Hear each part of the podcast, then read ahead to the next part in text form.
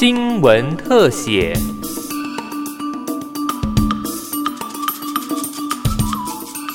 欢迎收听今天的新闻特写，我是尤柔纯。家是我们最温暖的地方，但却有孩子因为在家里受到虐待，躲在门后哭泣，等待外界伸出援手，而施暴者往往就是自己的父母。尽管近年来儿少权益意识抬头，逐渐受到社会重视，卫福部统计去年儿少通报案件也创了新高，但近五年统计，相对于像是医生、社工等单位的责任通报，一般民众的通报比例却逐年下降。家福基金会更针对一千六百六十三位成年人进行网络调查，发现愿意挺身协助的比例趋于保守。这也牵涉到人们对体罚和正当管教的认知是否一样。家福进一步调查也发现，仍然有部分民众认为体罚和骂小孩都只是正当管教。家福基金会执行长何素秋说：“发现有一层的民众认为谩骂小孩他不是虐待，有三层的民众认为体罚不是虐待。我们发现这个其实就变成他潜藏一个风险，谩骂孩子跟这个打骂孩子跟虐待之间，其实它是一线之隔了哦。就是说，如果已经造成长期然后严重的程度，造成孩子这个自我形象。”或者是身体上面的伤害，它就是一种虐待。管教和体罚往往只是一线之隔，该如何区分呢？儿童发展专家王洪哲说：“其实有很多家长并不是真的要虐待施暴，但难免还是会情绪失控。尤其看到孩子一而再、再而三的，然后都没有办法听你的话的时候，而且很多的父母会觉得孩子一直在挑战我。”那当这个状况之下的话，我们执行的这些动作会气急败坏，会超过我们平常会执行的，或者是超过我们定的平常定的那些家规，这个我们通常就叫做不当体罚。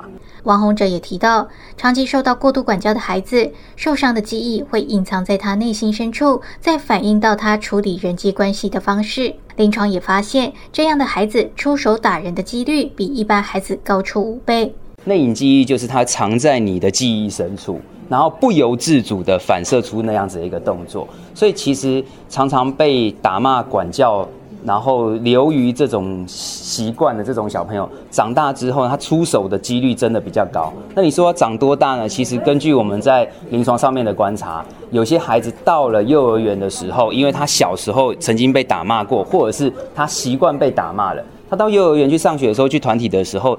一开始不能适应团体的行为，通常都是出手、动手打人。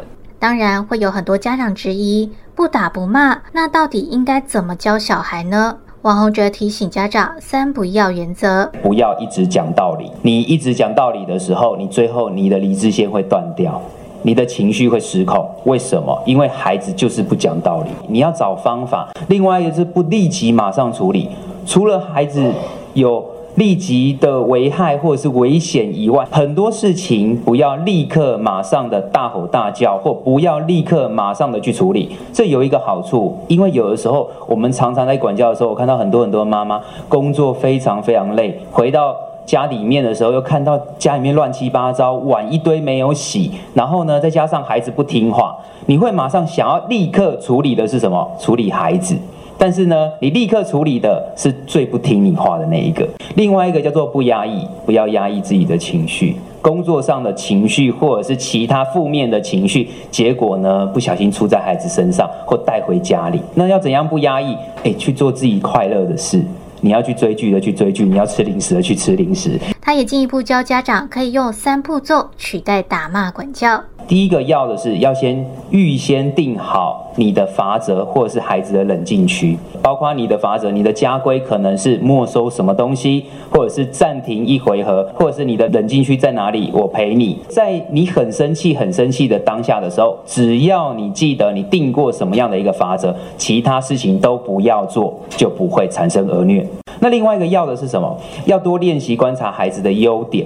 避免都只看到他坏的，要建立孩子的反省能力，不要建立孩子的反击能力。那怎样建立他反省的能力？你跟孩子在一个比较游刃有余的时间里面，你跟他坐在他的房间里面，好好的跟他讲一下话，也就十分钟而已。然后呢，这个时候你可以问他说：“你知道我为什么会很生气吗？”用疑问句的方式去建立他反省的能力。王者也提醒家人不要在孩子面前吵架，不然他会有样学样。而且在告诫孩子时，可以先用严肃口气取代谩骂，这样孩子比较可能听得进去。因为谩骂的当下虽然有效果，但却持续不久，等于是无效沟通。